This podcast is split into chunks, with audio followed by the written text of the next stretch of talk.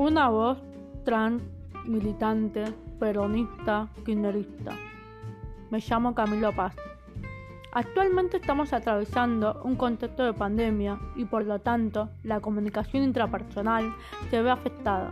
Entonces decidí hacer un podcast relacionado con la militancia, ser trans y algunos resúmenes de mi vida personal.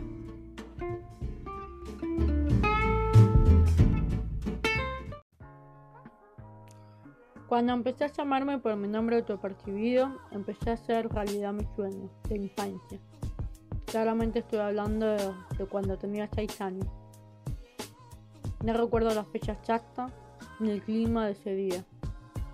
Sé que estaba con Florencia y Nicolás, mis hermanos, en la casa de mi tío. Ese día marcó un antes y un después, porque cuando uno es niño vive sin prejuicios, sin miedo, vive en libertad, haciendo lo que siente y expresando lo que piensa, sin límite alguno. O al menos así lo viví personalmente. Volviendo al día que estaba en la casa de mi tío junto con mis hermanos, nos habían preguntado qué queríamos ser cuando seamos grandes. Florencia dijo ser médica, Nicolás bombero. Y cuando me toca responder, me sentía contento porque por fin me van a preguntar lo que quiero decir. Entonces dije, quiero ser varón. Inconscientemente se rieron todos. Ante la situación incómoda tuve que retratarme de mi respuesta y decir, mentira, mentira, quiero vender panchos. Cuando uno se retrata en lo personal, no volví a expresar lo que sentía. Por miedo, por vergüenza, vaya a saber.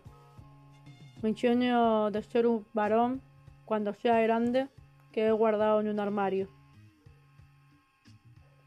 El día a día después de ese momento se hacía difícil pensar si lo que sentía estaba bien o estaba mal.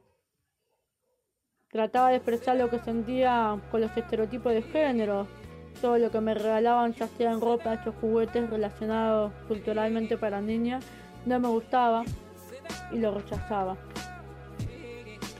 Me gusta el fútbol. Jugaba de niño en el verano siempre con primos. Sentía una adrenalina de felicidad cada vez que tenía un partido con ellos o marcaba un gol. En el barrio, en casa, me sentía bien. Pero llega marzo, llega los momentos del ámbito educativo, el momento de la escuela. En el ámbito educativo en la primaria era muy tímido, porque llega el momento de sociabilizar con las compañeras, de sentarme con algunas de ellas, de formar en las filas de nenas, cuando quería estar con los nenes y formar parte de su fila. Hasta el día de hoy me sigo preguntando, ¿por qué marcar esta cuestión binaria en la escuela? ¿Por qué no formamos una fila entre todos juntos?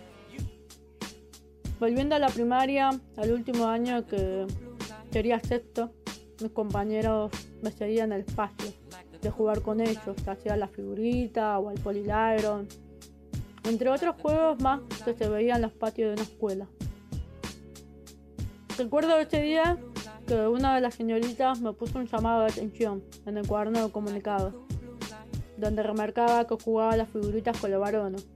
No recuerdo si es porque fue en clase o no presté atención o cuál había sido la causa. A los 12 años cayó mi periodo menstrual, eso que lo denominan hacerse señorita. Pasamos a la secundaria, donde mis compañeros, mis compañeras, perdón, se pintan, se arreglan, hablan de chicos, también de ponerle un nombre al grupo. El grupo quedó llamado Divinas. No sé por qué estaba en ese grupo. Si no hablaba, no participaba, me miraba mi forma de vestir, eh, me criticaban porque tenía el pelo atado y claramente para las compañeras no cumplía con el requisito para formar parte de ese grupo las divinas. Por suerte esta etapa pasó rápido y empezamos la secundaria, secundaria polimodal. Creía que sería mucho mejor o tal vez un poco diferente.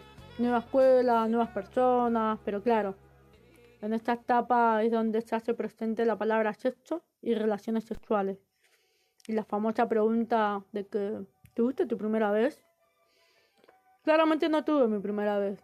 No me gustaban los chicos, no me llamaba la atención. Primero porque yo quería ser como ellos, un varón. Pese a esa situación y tal vez eh, tuve que mostrarme de una forma que no quería, me veía con chicos, eh, algunos me invitaban a jugar a la play y yo iba contento, pero lo que ellos querían o buscaban era forzarme a tener relaciones sexuales. Y eso no sucedió porque no lo permití, buscaba la forma de huir de esa situación y por suerte salía de esa, a veces llorando. Llegó el tiempo en el que empecé a fumar y en el último año del estado preferí decirle a mis compañeras compañeros, compañeros y familia, eh, soy lesbiana. Y eso lo aceptaron, me permitió también tener la posibilidad de conocer a una chica. Me empecé nuevamente a encontrar conmigo, conmigo mismo. Y claramente que esto tiene como conclusión que el armario se estaba poniendo viejo y de alguna manera intentaba abrir esas puertas, eh, volver a encontrarme y retomar el sueño de la infancia de que cuando sea grande quiero ser un varón.